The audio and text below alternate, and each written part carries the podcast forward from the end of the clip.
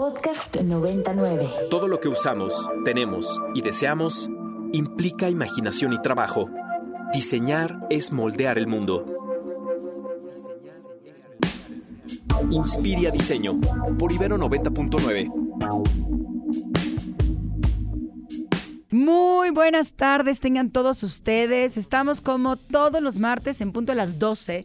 Ahorita que es las 12.01 pm. No sé si este reloj siempre está como adelantadito, den un segundo.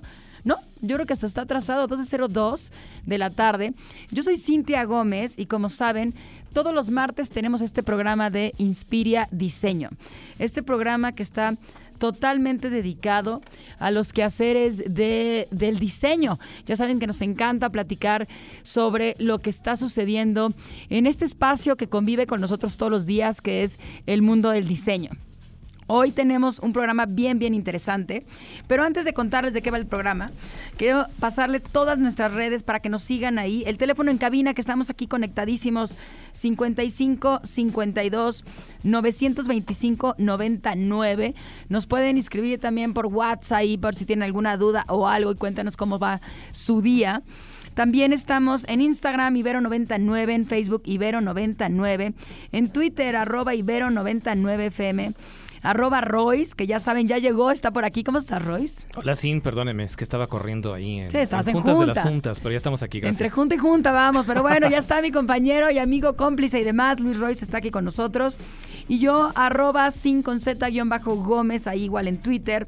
Ya estamos, ya saben que el programa lo pueden escuchar después sin nada de, de, rolitas en Spotify o también pueden escucharlo a través de la página web de Ibero.90.9. Y bueno, como les decía, hoy tenemos un programa bien interesante. Vamos a hablar de tecnología. Está, va a venir con, con nosotros al programa Ileana Jalil, una académica de tiempo, y que hicieron un proyecto bien interesante los alumnos de la nueva carrera de diseño de moda y textiles sostenibles en relación a la usabilidad y a todo lo que es la nueva tecnología en, en, la ropa como tal. Y después en la segunda parte platicaremos con Verónica Saldívar, una recién egresada de la maestría en diseño estratégico, que nos va a contar de un proyecto bien interesante, que es una, ella diseñó una estrategia para la equidad de género desde la primera infancia. Todo este tema que saben que hoy en día nos mueve muchísimo, sobre todo a las mujeres, ¿no? Esta parte de la equidad de género, que cada 8 de marzo hacemos toda esta tema de, manifestación y que no queremos que solamente se quede un día, sino que cómo podemos abordarlo desde la primera edad, o sea, que no solamente sea cuando ya estás adolescente y que ya tienes este pensamiento crítico y este cuestionamiento a la sociedad, sino cómo podemos generar ciertas estrategias desde que somos pequeños para lograr transformar el mundo en el que vivimos. Pues bueno, eh, vamos a arrancar, como saben, este programa de Inspiria Diseño con noticias. Y cuéntanos, Royce, ¿Qué Así nos traes es, ahora? Te voy a contar, este, hoy que este día es el Día de los Muertos. Sabía que ibas a ir por ahí. sí. Sabía claramente. Se me hace raro que y no. El Halloween. No, no, sé, ayer no te vi disfrazado. No, estaba disfrazado por dentro. Mm, de ese muerto. Es buen punto. Ay, Dios. Por eso ayer estuve viendo El Gabinete de las Curiosidades de Guillermo el Toro. Dios. Pero te voy a platicar de otra, de otra Okay. serie. Pero bueno, mira, justo este es que es la época que más nos gusta del Día de Muertos, Halloween, nos eh, las celebraciones que son como del fin de temporada.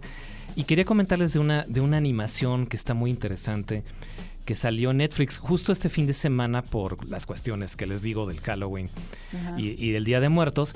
Pero es una animación hecha por un director que seguramente ustedes han visto sus películas porque se hizo muy famoso hace ya como 30 años por la película El extraño mundo de Jack Ah, claro. o la película, como en inglés, The Nightmare Before Christmas. Esta película que erróneamente pensamos que es de Tim Burton, Tim Burton dirigida, es una idea de Tim Burton, pero el director se llama Henry Selick. Y es de estos pocos directores así... O sea, me estás sacando de, de, de mi ignorancia. Así, sí, sí, no es Tim Burton el director. To- todo el mundo piensa Todo- que sí es él. pensamos. Porque pues él tiene una gran presencia, sabemos todas las películas que ha hecho, todos los géneros así también medio macabros, mórbidos de lo que él ha Sí, trabajado. sí, sí. Ahorita va a ser Merlina, la versión de, de la niña esta de los Locos Adams. Ajá. Va a salir este, la actriz Jenna Ortega protagonizando Merlina en una Merlina muy diferente. La vamos a ver un poquito más adelante en noviembre. Pero Henry Selick es uno de estos directores que injustamente no se le ha reconocido por su gran labor en el mundo del stop motion, que es una técnica la, eh, es una cosa, una artesanía la stop motion, es una técnica súper laboriosa, en la cual se trata de estar tomando pequeñas fotografías o múltiples fotografías con pequeños movimientos de los personajes para dar la sensación de movimiento. Que esos personajes son personajes que son, ¿no? Eh, caracterizados muchas veces, ¿no? En un formato que puede ser hasta con movimiento, ¿no? Y les ponen como sí. robóticos en donde ellos pudieran mover o no, pueden ser de plastilina, Ajá, ¿no? sí, sí, hay muchas técnicas como el claymation, El Que, es, claymation. que exactamente con plastilina, que es el estudio Artman, que son los ingleses muy famosos. De, seguramente am, reconocen las animaciones de Wallace y Gromit, las han visto, ¿no? Hasta en el canal belleza. 11 las pasan. Sí. Y, y- y justo es esto, ¿no? Son marionetas construidas físicamente que se mueven cuadro por cuadro. Tienen articulaciones, como dice, sistemas, algunos son robots, otros son sistemas nada más con armazones de Sí, metal. mecánicos. Mecánicos, así es, y se van moviendo. Entonces, por lo mismo, pues es una técnica infernal de trabajar. Es muy laboriosa, toma muchísimo tiempo para, para llegar a, a- fotografiar pues todos estos fotogramas y pues, va a hacer toda esta película. Y eh, esta historia, mira, esta historia que te digo, que, les quiero recomendar, se llama Wendell y Wild. Son los nombres de dos personajes que en la historia esta que vemos en esta película son dos demonios, pero son protagonizados por los cómicos y directores Keegan- Keegan Michael Key y Jordan Peele. Jordan Peele ya habíamos platicado un poquito antes de él en Inspira Diseño de una película que se llama Nope, que es de unos platillos voladores Ah, ahí medio claro. extraños. Jordan Peele se fue al mundo como de la ficción, del género, del horror también. Esta película sí es como de Halloween, sí es de pues del, del inframundo, pero está muy, está muy, además eh, trata otro tema muy interesante y es algo que, que había notado antes. Es la primera animación que yo veo que los protagonistas son afroamericanos. Claro, es lo que estoy viendo. Casi todos son tienen una coloración de piel los las maquetas, las marionetas y son pues son este afroamericanas, afrodescendientes son. Y esta historia es una historia muy curiosa porque también es como muy macabra. Se trata de una chica, una chica que se llama Kat, este personaje que es la protagonista, es una chica además que le gusta la música punk, tiene su pelo de color verde y ella este sus papás son dueños de una fábrica de una, de una cervecería en un poblado, hagan de cuenta, en un poblado ahí en los Estados Unidos. Ellos, eh, por un accidente terrible, pierden la vida. No les estoy spoileando, eso pasa en los primeros cinco minutos de la animación. Pero gracias a esta pérdida, esta chica de repente empieza a tener eh, como una habilidad extranormal, paranormal, y, de- y puede predecir un poco el futuro. Entonces, es la historia de Kat, pero también la historia de Wendell y Wild, que son dos demonios que viven en el inframundo, que está- estos son castigados por un gran demonio que sale ahí, y son los encargados de colocarle crema capilar al demonio para que le siga creciendo pelo. Te digo que es una historia rarísima, ¿no? Está Eh, bellísima, la estoy viendo Exactamente, ahorita. visualmente es, es increíble. Está bellísima. Este está, está además este, diseñada, diseñado por un gran ilustrador argentino que se llama Pablo Lobato. Síganlo en sus redes, síganlo en Instagram. Eh, él es un ilustrador que tiene esta técnica como de la abstracción. Parece hasta cubista en ciertos, este, en ciertas, en ¿El que hizo todo el arte? Él hizo el, el diseño de personajes, Ajá. exactamente el arte. Entonces, cuando tú ves los personajes que son como muy facetados, Sí. como muy geometrizados y muy abstractos, sí rompe con el extraño mundo de Jack o Nightmare for Christmas que la vimos hace años. Ajá. Aquí los personajes tienen formas como muy raras, muy bidimensionales entre este espacio tridimensional, pero este ilustrador argentino que eh, pues lo pueden seguir, síganlo en las redes como les digo, es también muy famoso, ha publicado muchas imágenes en The New Yorker, en, en medios argentinos, por supuesto, es un gran aficionado del fútbol, entonces ahí tienen, este, como buen argentino, ¿no? Ahí tienen a Claro. Maradona, tienen a Messi, a, a los No, grandes a Messi, jugadores. Pero eh, eh, eso es lo interesante, mira, de la película este, de Wendell y Wild Scene, porque puedes ver este, no solamente este gran diseño de personajes, pero es una historia, una historia pues justo para estas épocas, Claro. pero que habla de esta cuestión de la familia, de cuando tú te sientes que no perteneces a una comunidad. Esta chica, pues por la pérdida familiar, era muy rebelde, ¿no? Y entonces la tuvieron que mandar a una escuela como de niños especiales que se portaban muy mal. Y empiezan a, empiezas a ver esta historia que te empieza a contar como muchas, muchas, muchas cosas, muchas historias paralelas de unos temas que no son, no los había visto antes en el mundo del stop motion, el mundo de la animación, es lo que te permite a través de la animación. Y empezando con el tema de, de, de la identidad, ¿no? Esta parte de que están haciendo sí. la, la inclusión de, de los afroamericanos que estén ahí. Y lo que me encanta es toda la parte del diseño. Hoy Sí, en día, nuestros alumnos en, en diseño de, ficciones y narrativa transmedia están haciendo, están creando, hoy están haciendo este tipo de mundos. Y el que lo, cuando lo ves aquí, y implica ellos que están empezando a hacer como sus primeros pininos y empiezan a realizar sus como stop motions Sí, de, de marionetas. 10 segundos, Ujú. 15 segundos, lo que cuesta esto. Claro. Y cuando ves no una película de esta magnitud, te imaginas todo lo que hay detrás en relación a diseñadores, productores, vestuaristas, ¿no? Y, y al final es una gran industria que creo que, que, que interesante que lo estén llevando hacia otro mundo mucho más diverso que es la inclusión, ¿no? Sí, así es. Y justo mira, otro, otro personaje también interesante es un niño trans. Que ¿Aquí sale, sale? Que sale, ajá. Entonces, eh, también nunca había visto que apareciera un personaje trans en una historia de este tipo. Y sale un niño trans que es pues muy amiga de Kat, de la protagonista. Muy amigo. Ya les iba a decir amiga, pero no, es amigo. eh, que es muy amigo de la protagonista. Y, eh, y esto también no se había visto. Y, es sutil también. Algunos, algunos ya sabes, estos anti-woks están diciendo que es que ¿por qué a fuerzas tiene que haber una cuota de género? ¿Por qué a fuerzas tiene que haber este personajes asiáticos, latinos, ¿no? En Pero hay que hablar. Yo creo que es importante que hablemos y que sigamos viendo. Exactamente, es al revés. ¿Por qué no han habido más de estos personajes? ¿Por qué no hay más de estas historias? Que además, bueno, Jordan Peele, que es eh, también el guionista, que es un excelente guionista, eh, eh, que empezaron en el mundo de la comedia y ahora están trasladándose a estos temas que se pueden tratar con la técnica de la animación, lo que comentaban nuestros alumnos aquí en la Ibero. Están empezando a aprender a hacer este diseño de personajes y este diseño de personajes, cómo se construye una marioneta, cómo piensas en el diseño de, la ropa de La los moda, personajes, claro. en el textil que se utiliza, como puedes ver, tienen un gran desarrollo de, de el vestuario, ¿no? Hay gente que trabaja corte y confección para las marionetas a Claro, esas recién nos platicabas, ¿te acuerdas? Todo Sí. esto que hacían en- de relacionado con, con el- la identidad y el vestuario que tienen Sí, que hacer, claro, aunque sean gran marionetas pequeñas, pues al final el vestuario comunica, ¿no? La sí, ropa. por supuesto. ajá. Cómo están, cada uno es inconfundible en cuanto a sus formas y cómo se visten.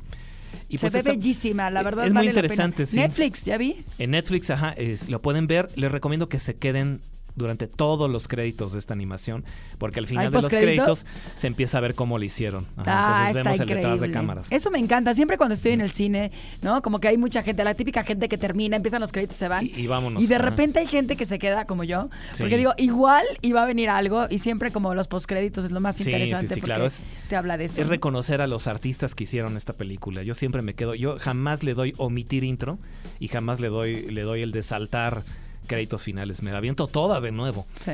Y, y, pues sí, es una buena recomendación ahorita que es el Día de Muertos, Está que bella. pasó Halloween y que viene el siguiente Día de Muertos mañana.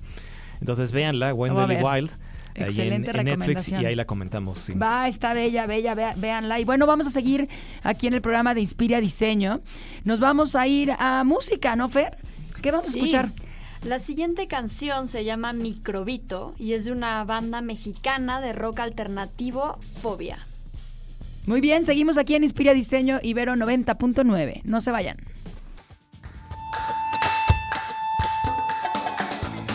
Regresamos a Inspira Diseño Ibero 90.9. Yo soy Cintia Gómez, me acompaña, saben, Luis Royce. Y como les dije, hoy vamos a hablar de tecnología en la ropa. Y para eso me acompaña, está con nosotros, Ileana Jalil, quien es académica de tiempo del Departamento de Diseño y aparte es cómplice igual de todas las loqueras que hacemos ahí en la coordinación de moda y textiles sostenibles. Ileana, ¿cómo estás? Bienvenida. Muy bien, muchas gracias por la invitación. No, qué gusto tenerte aquí ahora sí en cabina. Estamos, como saben, completamente en vivo desde las instalaciones de Ibero Santa Fe. Y bueno, Ileana, hicieron un proyecto muy, muy interesante que habla de lo que es la tecnología en la ropa. Siempre tenemos como esta duda de qué tanto la ropa puede ayudarnos a comunicar. Sabemos que comunica identidad, o sea, que expresa ah, por cómo nos vestimos y alrededor de todos los años y la historia del ser humano pues la ropa ha comunicado diferentes épocas, ¿no? Diferentes identidades. Pero ahora el que tengamos tecnología como parte de nuestra indumentaria, pues implica muchas cosas, implica identidad, pero también entendemos que da mucha información, ¿no? O sea, genera información. ¿Qué es un wearable en, en lo que es la ropa como tal? Bueno, pues tiene que ver, como lo decías al inicio, es aplicar tecnología a una prenda. Ya se hace con mucha tecnología cualquier prenda. O sea, teñir un algodón parece una broma, pero no lo es, es ciencia exacta. Ahora es meter electrónicos inteligentes programados a las prendas. Por ejemplo, una prenda normal te sirve para abrigarte, refrescarte, que te dé soporte, pero ahora vas a tener prendas que tienen electrónicos que brillan, que responden a la luminosidad, a la temperatura, al impacto. Entonces ya hablamos de prendas reactivas, inteligentes. Ofrecen funciones que la prenda sin tecnología integrada no puede hacer. Entonces estás expandiendo el uso de la moda a otros niveles que no teníamos pues la costumbre de usar todavía no se ve casi en la calle, es un proyecto inédito en la universidad, entonces nos está encantando meternos en estos líos. Oye, está muy interesante lo que nos comenta Silvia, ¿cómo estás? Muy bien, gracias. Gracias por estar aquí. Oye, pues mira, eh, yo te quería comentar una anécdota que tuve con un wearable, así, y cómo ahora ya están tan compenetrados con nosotros. Pues yo tengo aquí un relojito, ¿no? De esos que te detectan tu pulsación cardíaca y todo. Y en una presentación, en un examen, un examen de, de, ah, ya, ya lo has contado, ya, lo, he contado. Sí, de doctorado, de repente me empieza a advertir, oye, tienes demasiados latidos por minuto, más de lo que normalmente Andaba estresado el chico. tienes, cálmate. Sí, entonces hemos escuchado muchas de estas historias, ¿no? De que de que gracias al iPhone se salvan o gracias al Apple Watch se salvan. Pero ahora tú cómo ves esto, estos elementos pero ya mezclados con, con, con, lo que portamos, ya no como un accesorio, sino, por ejemplo, no sé, estos zapatos que nos detectan también el número de pasos que damos, ¿Cómo, ¿Cómo, ves estas tendencias? ¿Van a ser cada vez mayores o, cómo tú lo estás viendo? A mí me parecen fundamentales porque te dan información que tú no podías saber. Igual y tú te sentías agitado, ¿no? Así de, me siento un poco nervioso. Pero no, estabas al borde del infarto. Así es, sí. inhalando y exhalando, inhalando y exhalando. Sí, y te recomiendan, ¿no? Y este proyecto que acabamos de hacer de tecnología integrada, justo lo aplicamos con lo que tiene que ver con la vida y la muerte, mm. que es la micromovilidad urbana en una ciudad como Ciudad de México. O sea, subirte a la bici, patineta, y lanzarte a la calle es una cuestión de vida o muerte. Tiene que ver con la ropa. Hay ropa que te ayuda y ropa que te pone en riesgo. Y la tecnología te ayuda a sobrevivir. Entonces decía a mis alumnos, esta tecnología tiene que ayudarle a tu usuario no solo a trasladarse, sino a sobrevivir. Entonces, de ahí la responsabilidad del, diseñador de, oye, si te equivocas, no se va a tropezar con la falda, o sea, lo va a atropellar un coche. Entonces hicimos tecnología, por ejemplo, que automáticamente se encienden las luces de la chamarra cuando oscurece. Entonces te vuelves súper visible a los coches, que es de lo más peligroso con ciclistas, patinetos. Y es justo un poco lo que te pasó, de te da herramientas para integrarte mejor a un ambiente, que eso no lo podía hacer sin tecnología. Entonces me parece que estamos entrando a algo súper nuevo. Tú pusiste un ejemplo del eh, reloj, este es de ropa para movilidad urbana que reacciona con LEDs, con bocinas, pero me parece que se están abriendo muchas otras posibilidades, artísticas también. O sea, es una puerta a la que estamos entrando. Sí, claramente los wearables lo que hacen es, hablando de la micromovilidad, hoy en día, por ejemplo, con este cambio de horario que oscurece más temprano, sí. ¿no? Y entonces la gente que está en, en, en, su oficina y que se mueve normalmente en bicicleta, en verdad es que no los ves. y muchas veces, aunque las bicis tienen cierta luminosidad, porque a veces tienen estos foquitos, muchas veces ni siquiera no es suficiente o ni siquiera funcionan bien y entonces los pierdes de vista. Entonces, claramente el wearable te va ayudando a que puedas visibilizar y salvarle la vida, que prácticamente lo que siempre buscamos en la universidad es generar estos proyectos que te ayuden a transformar la vida de los usuarios, ¿no? Y en este, entiendo entonces que en este semestre lo que hicieron fue trabajar la parte del usuario como tal a partir de un wearable. Y aquí déjenme decirles que Fer, Fer, que es nuestra becaria del radio, también fue alumna y estuvo haciendo este este proyecto. Fer, tú desde esta parte como estudiante, ¿qué implica para ti? Porque nosotros como, como, como profesores y como académicos tenemos claro lo que es la relevancia que tienen estos wearables dentro del diseño. A ti como estudiante, ¿qué significó el poder haber hecho una chamarra o un outfit que tuviera esta wearable para, o estos, estos LEDs, ¿no? Este Arduino que hacía que la chamarra se prendiera para poder solucionar una problemática de micromovilidad? Pues para mí, yo lo que hice, mi proyecto fue una chamarra con luces LED que tenían un sensor de luz. Entonces, cuando se oscurecía, las luces automáticamente se prendían, así haciendo al usuario de la chamarra visible para los coches.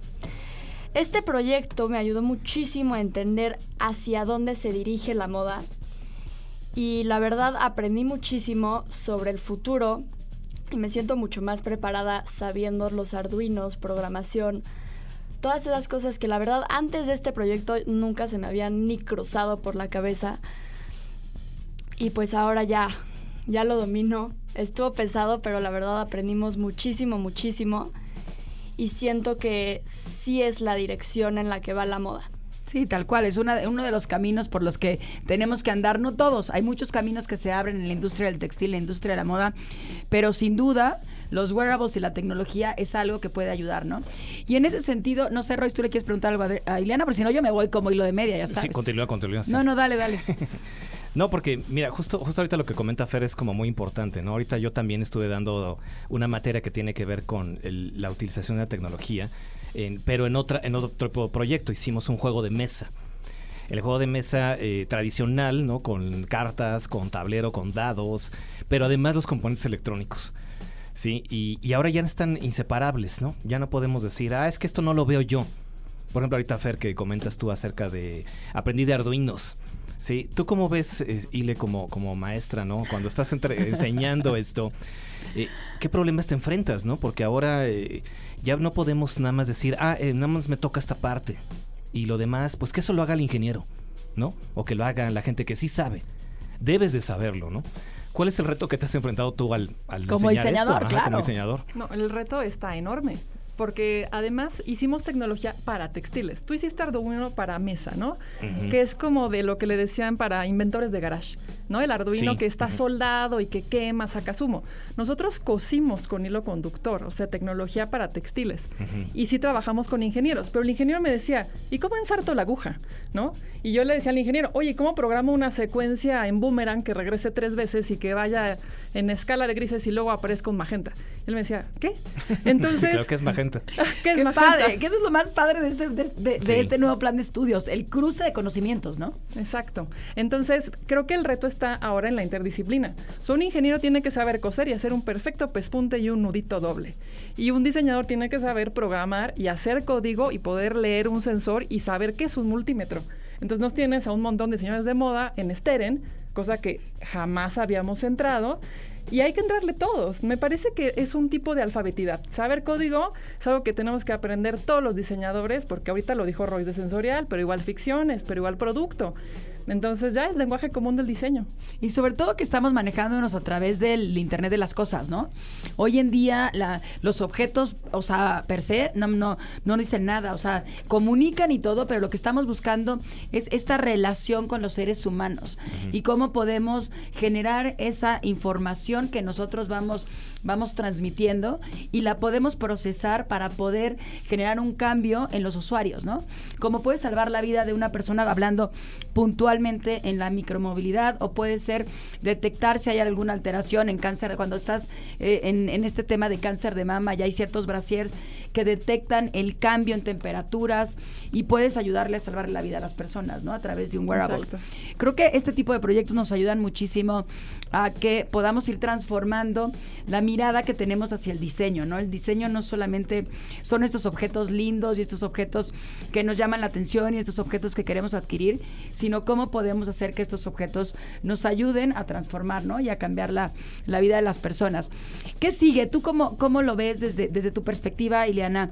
¿Cómo viste, digo, ya escuchamos la voz de Fer, pero tú cómo viste los profesores? O sea, ¿cómo realmente crees que los profesores tengan esa apertura? Porque el diseño como tal ha estado muy, muy encasillado hacia ciertos tipos de productos. Hoy en día, esta transformación, esta interdisciplina que existen entre, entre los profesores, profesores, ¿crees que funciona, no funciona? ¿Hay esta apertura? Creo que hay una disposición, pero hay una dificultad formativa. Los ingenieros no estaban acostumbrados a tratar con diseñadores, tenemos otro lenguaje, otra expresión. Los ingenieros mecatrónicos nos decían, funciona, es un 10, ¿no? Y le decíamos, no, es un 3, está horrendo. Al usuario no le sirve, ¿de qué? Sí, se prende y todo, pero te dicen, ya, ya quedó, ¿no? Pero nadie Pues se no. lo va a poner. Exacto. Entonces, creo que Ya hay que quitarlo, ponerlo, ¿no? Porque pues a lo mejor Exacto. se tiene que Pues lavar. creo que hay muchísima disposición, pero el reto es muchísimo. Claro. Toma tiempo, toma práctica y además los que estamos clavados en ser el eterno alum- alumno, siempre estar aprendiendo, es ideal ese tipo de proyectos. De, perfecto, ya encontré otro hilo conductor que en vez de níquel tiene plata, conduce mejor la electricidad. Y el ingeniero me dice, pues yo ya encontré una tela que hace menor resistencia cuando pasa la electricidad encima. Perfecto. O sea, lo mejor que ha salido es cuando hay disposición para colaborar. Unes ambos mundos, ¿no? Claro. Unes ambos mundos y resulta que hay una sinergia y hay un tercer mejor mundo, que es el que nos gustaría meternos. No, y lo padre es que al final los alumnos están en tercer semestre y están viendo cómo estos caminos se abren y cómo pueden tener como estas eh, diferentes salidas desde, desde estar haciendo un tablero, ¿no? En, en lugar de hacer un juego de mesa convencional hay una posibilidad de meterle algún Arduino y entonces generar Hacer este más interacciones. nuevo, exacto, hacer más interacciones con el usuario como tal, ¿no? Que lo que se buscaba es esta parte de generar objetos a partir de necesidades claras de usuarios, ¿no? La verdad es que es un proyecto que nos apasiona mucho aquí en el Departamento de Diseño de la Tecnología. No es la primera vez que lo hacemos. Ya lo habíamos hecho en semestres pasados, en donde generaron diferentes tipos de wearables, en donde había, detectaron los alumnos de quinto semestre, que varias veces vinieron, creo que un par de veces han venido acá a contarnos que encontraron con la pandemia que, que había mucha, mucha frustración, mucho estrés y mucha ansiedad producto de la pandemia hicieron todos estos wearables, pero a diferencia de, de ahora que era para micromovilidad, era para controlar la ansiedad. Y encontraron una técnica que se llama la técnica de la mariposa, que es juntar como tus dedos pulgares y con el resto de los dedos en la mano en- to- puestos en el pecho. Si vas golpeando el pecho, vas generando, no vas controlando esa ansiedad y te va generando mayor relajación. Como que te sientes abrazado o algo así. ¿no? Exacto, o sea, te- estos golpes en el pecho, ¿no? Cuando estás en ansiedad, hace que te vayas controlando la ansiedad y te relajes. Y ellos generaron una prenda en donde apretabas un botón y a través de un Arduino, que es un microprocesador, lo que hace es que te va- tenían unas paletas y que te iban golpeando a manera de esta mariposa y te podían generar, ¿no? Esta tranquilidad. Entonces, creo que hay muchas salidas en esto de los wearables. Es un primer inicio en esta nueva carrera de diseño de moda y textiles sostenibles, que creo que por allá vamos, ¿no, Ileana? Exacto.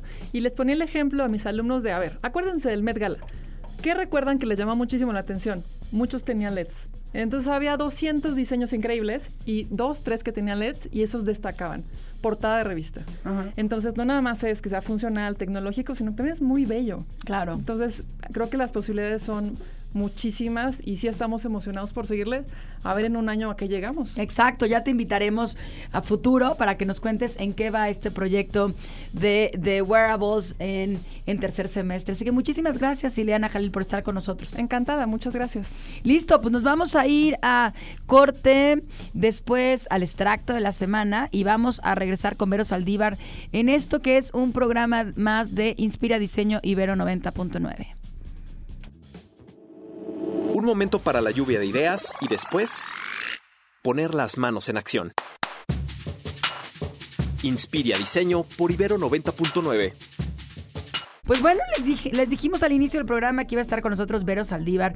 Ella es recién egresada, ya es una maestra en diseño estratégico. Y su tesis, la verdad, fue súper, súper interesante. Tuve el honor de ser lectora de su tesis y estar en su examen profesional. Lo cual me, me llamó muchísimo la atención el tema porque es diseño de estrategia para equidad de género desde la primera infancia. Y creo que es muy importante, como les decía, el tocar estos temas desde, desde la primera edad. Así que gracias, Vero, por estar con nosotros. Bienvenida. Hola, hola, muchas gracias por la invitación. Qué bueno que estás aquí con nosotros. Como, como te decía, estos temas creo que son súper relevantes para realmente generar una transformación. O sea, nosotros que estamos en la parte educativa desde la Universidad Iberoamericana, pues lo que estamos buscando es educar a todos los chavos que, que entran a nuestra universidad, generar un pensamiento crítico y que realmente sean los mejores para el mundo en esa parte de, de cómo a través de nuestra profesión podemos generar esos cambios. Pero los agarramos ya grandes. ¿no? O sea, ya grandes, porque está empezamos a los 18 años que entran, los tenemos 4 o 5 años Muchos aquí. ya es difícil de cambiarles. Es difícil, ¿no? O sea, es muy difícil porque ellos ya tienen Ya están cierto, acostumbrados, ¿no? sí. Ya tienen ciertas ciertas formaciones, ciertos eh, implantes, ¿no? Que les dicen ahí eh, improntas que le llaman, ¿no? Más Así bien, no es implantes, son improntas que, que al final vas adquiriendo con tu vida, con tu familia, en la escuela en la que estás, ¿no? Como la parte de tu cultura. Y de repente llegan con nosotros en la universidad y sí generamos ese pensamiento crítico, claramente, pero cuando hablamos de género, ¿no? Y que hoy vemos que son tan cuestionados toda esta parte de equidad de género en, la- en los adolescentes, en los universitarios y como en todas las gamas y cada vez está permeando más, creemos que es fundamental empezar como en la primera infancia. Y tú lo estás haciendo en tu tesis. Cuéntanos de qué va, por qué surge este tema y qué es lo que te llevó hacia generar esta estrategia. Sí, justamente, ¿sabes qué es lo que pasa? Es que tenemos la idea de que queremos transformar el mundo y que queremos muchas oportunidades, queremos que todos podamos hacer lo que más nos guste, lo que queramos.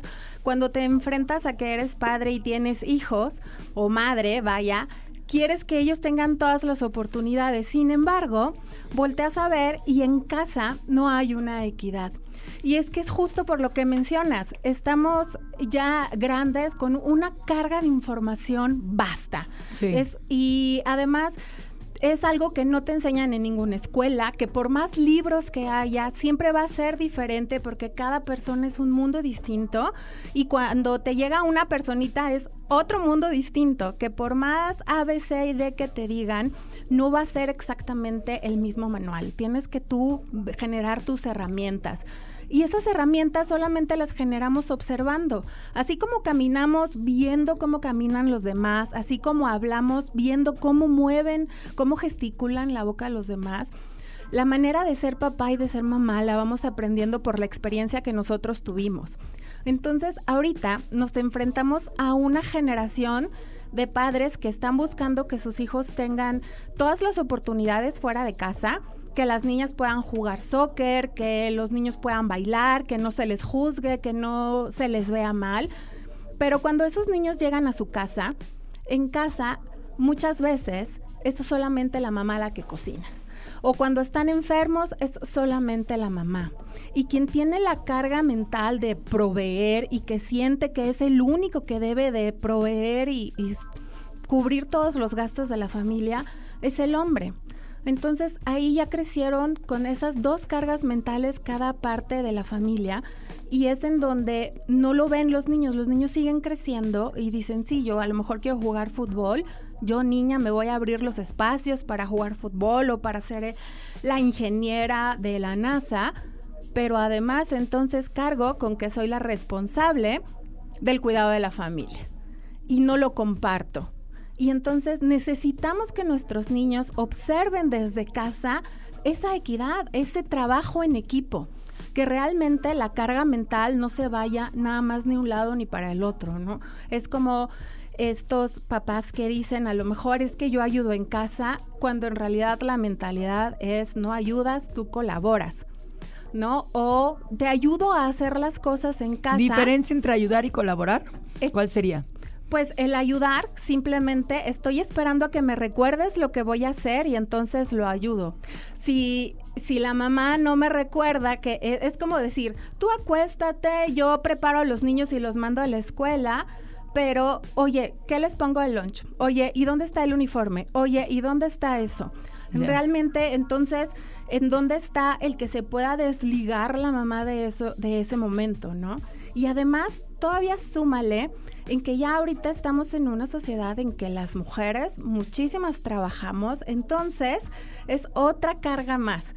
Y somos las que tienen que administrar la casa y además ya estamos proveyendo para la casa, ya estamos eh, eh, ahí ayudando en muchos gastos, pero además somos quienes estamos teniendo también la carga mental de la responsabilidad de la educación.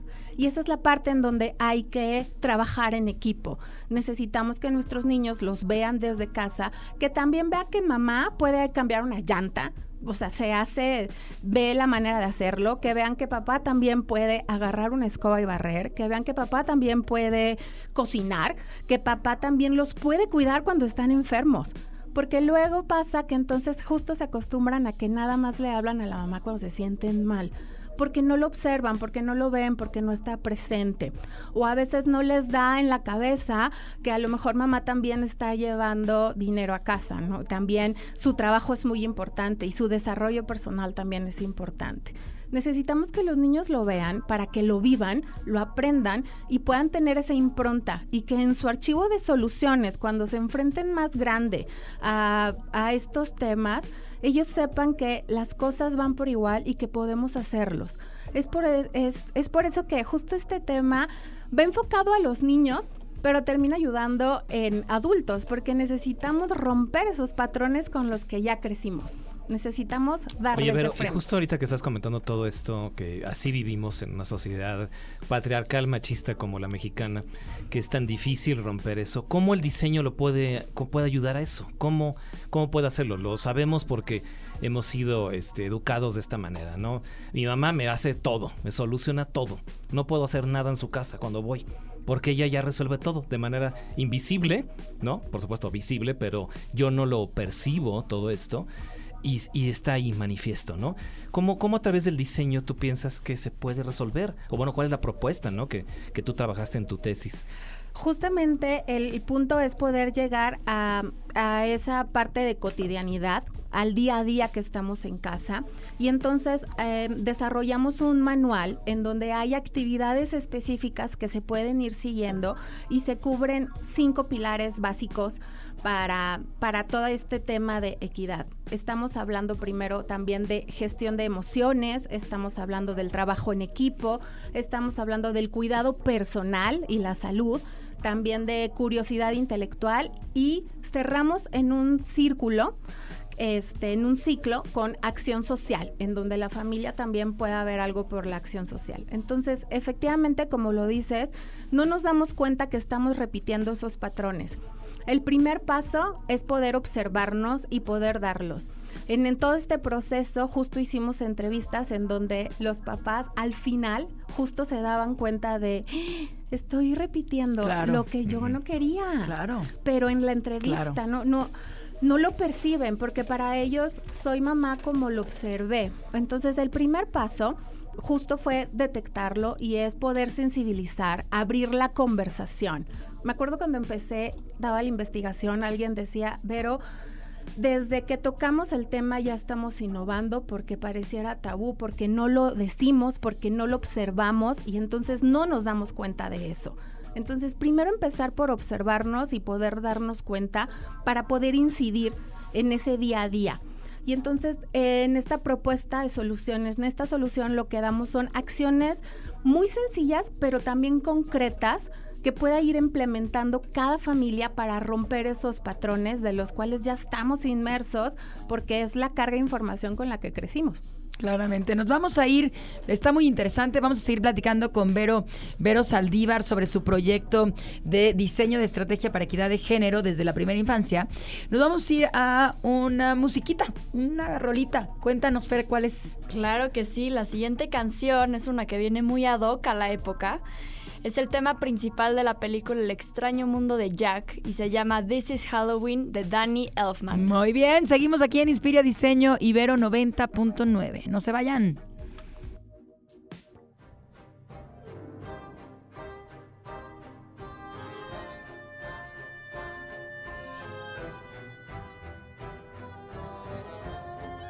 Regresamos a Inspira Diseño Ibero 90.9. Yo soy Cintia Gómez, nos acompaña Luis Royce y estamos platicando con Vero Saldívar en relación a su tesis de maestría de diseño estratégico e innovación que aquí acaba de terminar aquí en la Ibero. Hizo una maestría en, digo, hizo un, uh, proyecto de tesis relacionado con la equidad de género para la primera infancia. Y ahorita fuera, fuera del aire platicábamos un poco de esta impronta que tenemos las mujeres, ¿no? De siempre tratar de resolver y hablábamos de este ADN y de este tema biológico que, que vamos cargando a las mujeres y queremos resolver, pero hoy en día las mujeres que, que trabajan y que están, que están a tope con toda la vida profesional y que realmente buscamos esta equidad en donde se ha reconocido nuestro trabajo igual que, que los hombres pues es difícil que tú puedas con todo, ¿no? Es como, como traer una, una piedra de pípila porque tienes toda la responsabilidad del hogar, ¿no? Y tienes la responsabilidad de tu trabajo y el día a día es agotador. Pero ¿cómo, cómo pudieras en esta parte que tú hiciste, como esta estrategia que, que estuviste desarrollando, cómo puedes cambiar esa mentalidad? Creo que las mujeres, las mujeres somos como que las que tenemos que dar el paso. El hombre, como dices, eh, puede estar dispuesto a decir yo te ayudo. Pero ¿cómo pudiéramos lograr o cómo piensas tú a través de tu tesis que se puede lograr esa equidad, aunque tú ya tienes esta impronta como mujer, cómo puedes lograr equilibrar los, los roles y los papeles que le tocan a los dos dentro del hogar? Fíjate que es básico aprender a delegar y a dejar de controlar. Porque también nos da esa parte en la de que si no lo hago yo no va a salir bien. Porque, ay, es que este no sabe. Deja, yo lo hago. Ajá. No, ya a ver, yo lo hago, yo le pongo el pañal, ¿no? Sí, no, eh, y, y, la verdad es que si te preguntan varias, si te preguntan, oye, pero ¿dónde está el pañal? ¿Y dónde está la crema? ¿Y dónde está el...? Si dices, no, pues es que está más rápido que lo haga yo pero necesitas darle también espacio a que las otras personas cooperen. Correcto. Tanto tu pareja, tu equipo de vida, tu, tu equipo de proyecto de vida que es una pareja, tanto como eventualmente también tus hijos. Claro. Que ellos también cooperen, que ellos también levanten su plato, que ellos también tiendan su cama, que ellos encuentren sus cosas. Aunque tú ya sepas dónde está, ayudarle a, dar herramientas de que encuentren sus cosas. Necesitamos soltar esa parte. Fíjate que algo que a mí me pasaba mucho eh, trabajando en oficina, me decían muchísimo, Vero, ¿cómo le haces?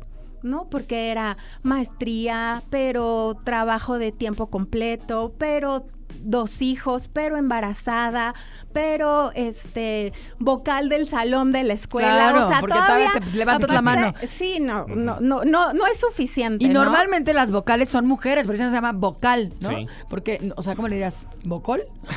no, pues es que es vocal, vocal también, sí, exacto. representante. representante, de grupo o algo así, ¿no? Y justo me decían mucho, pero ¿cómo le haces? Y yo aprendí que eh, entre que, pues estaba padre poder con todo, yo me sentía así, super Wonder Woman, pero la verdad es que es bien importante como mujer y también como hombre, en tal cualquier caso, aprender a poner límites y a saberte ayudar. A observar a tu alrededor en que si no estás solo, deja que la otra persona participe deja que la otra persona también se haga presente, también aprenda, también desarrolle sus propias herramientas y también aceptar que hay otra manera de hacer las cosas, que la manera como tú la quieres hacer no es la única, que el pañal a lo mejor este primero le quitas las cintas y luego lo pones y luego lo cierras, pero si al final quedó bien puesto, ese es el objetivo, está bien. Y entonces poder soltar un poco para tú también soltar esa carga mental. Necesitamos ayudarnos a nosotros mismos. Algo que con lo que yo cerraba mi examen de grado era que la salida estaba hacia adentro, porque justo necesitamos aprender a identificar esas partes en nosotros mismos que nos están fallando o que no están haciendo clic, poder sanarlas y poder saber todo lo que yo aprendí de chiquita y que ahorita lo puedo replicar o que no lo quiero y poder identificar. Nos toca mucho esa parte de, de sanar tú para estar listo a hacer algo con los demás. Oye, pero pues mira, también nos enfrentamos en, en otro espacio que no es la casa, pero es la escuela también y tenemos un mismo fenómeno, ¿no? Aquí, mira, las materias de diseño que estamos nosotros, que trabajamos con mucho con talleres, también es esto de, de los géneros también, lo que yo debo hacer, ¿no? Tengo unos, mi alumno hombre, no voy a recoger nada de lo que tiro. ¿Cómo? ahí lo debe recoger alguien, alguien, milagrosamente. Y entonces decimos, oigan, no, o sea, está bien, tú eres responsable de todo esto, tienes de limpiar tu espacio de trabajo, como lo hacen en las escuelas en Japón que la escuela en Japón es un reflejo de la casa igualmente y los niños hasta incluso tienen que barrer el, salón de clases. No hay personal de servicio que limpie el lugar esperando que también milagrosamente lo haga como mi mamá lo hace, ¿no? eh, los niños mismos lo hacen y también les, les das una formación de responsabilidad del entorno, ¿no? Del entorno, de muchas otras cosas que van más allá solamente de, de, pensar lo que debo hacer o no, ¿no? ¿Tú cómo ves esto si se puede trasladar a otro tipo de espacios, las oficinas, los, totalmente, las escuelas? Totalmente se puede incidir. Justo en parte de la investigación tuve la invitación a un proyecto que se llama Platiquemos de Machismo. Y una de las personas que escuchaba en el programa era maestro de música para niños. Y dice, yo cómo puedo, todo lo que platicas, Vero, está padrísimo, pero ¿cómo lo puedo hacer? Y simplemente abriendo la oportunidad a que no importa el instrumento que sea, lo puede tocar cualquier persona, o sea, la que quiera. Es así como nos vamos como la película de Remy de cualquiera puede cocinar. Es como traer esto en mente de que de verdad cualquiera puede hacer las cosas si se lo propones y lo desarrollas y le pone empeño. O sea, no es arte de magia, pero tu sexo no te define. Y entonces sí es abrirlo y claro que lo podemos traer a las oficinas, lo podemos traer a las escuelas, lo podemos traer a todos los espacios al final del día todo nos lleva a que es algo de tolerancia. Tolerancia y también poner mi granito de arena, poner lo que me toque. Si yo lo tiro, si yo lo tiré, pues yo lo recojo. O sea, yo lo tiré. Claro, claro. ¿Por qué voy a esperar que alguien más lo recoja? De acuerdo. Oye, pero y cuéntanos un poco sobre, sobre esta estrategia que estás. Hablaste de, de, tu tesis, que son este, los cinco pilares. Y son ciertas actividades que tienen que realizar en conjunto, familia y papás, ¿no? ¿Cómo, cómo, cómo se desarrolla esta estrategia?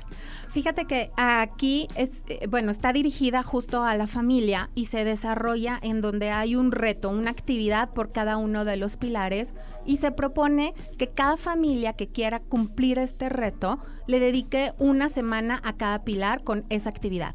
Entonces vas recorriendo, así es, es primero cubren la inteligencia emocional, después el trabajo en equipo, cubren el deporte y la salud, que es como el cuidado de ti mismo, eh, la curiosidad intelectual para que nos vayamos a cualquier tema, para que no nos vayamos con que los sociales de mujeres y las matemáticas son de, hombres, que no nos vayamos a eso, y una acción social, en donde todo esto que aprendí lo puedo poner también al servicio de la sociedad de la que soy parte. Entonces van cubriendo estos cinco pilares con una acción y después lo repetimos.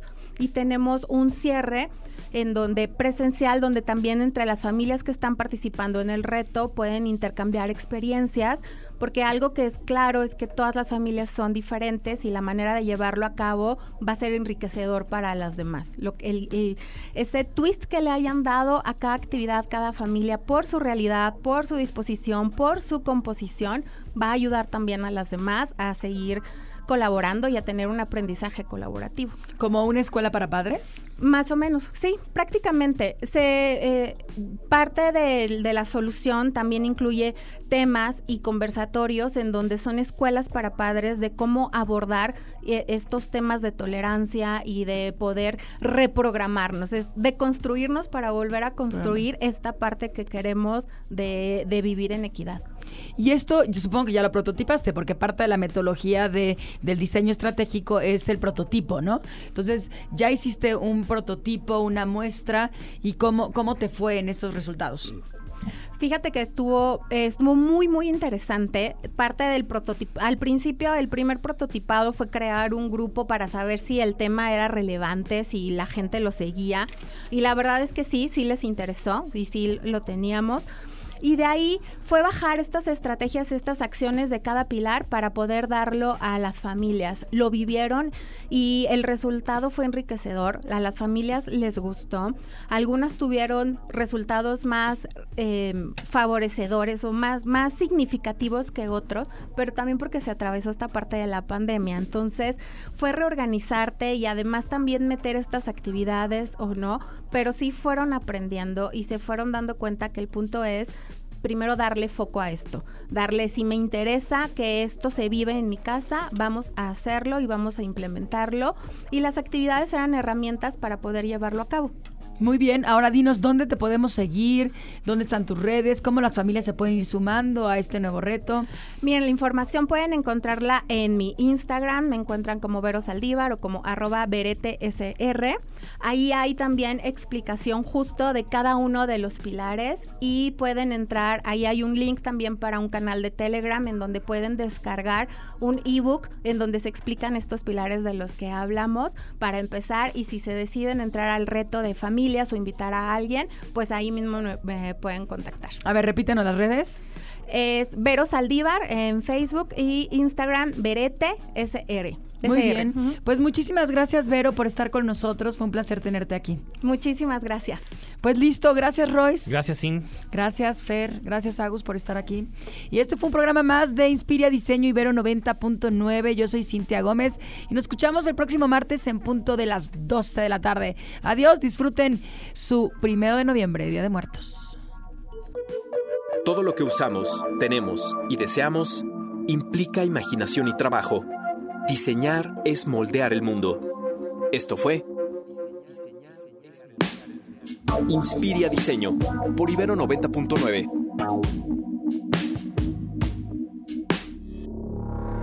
Para más contenidos como este, descarga nuestra aplicación disponible para Android y iOS o visita ibero909.fm.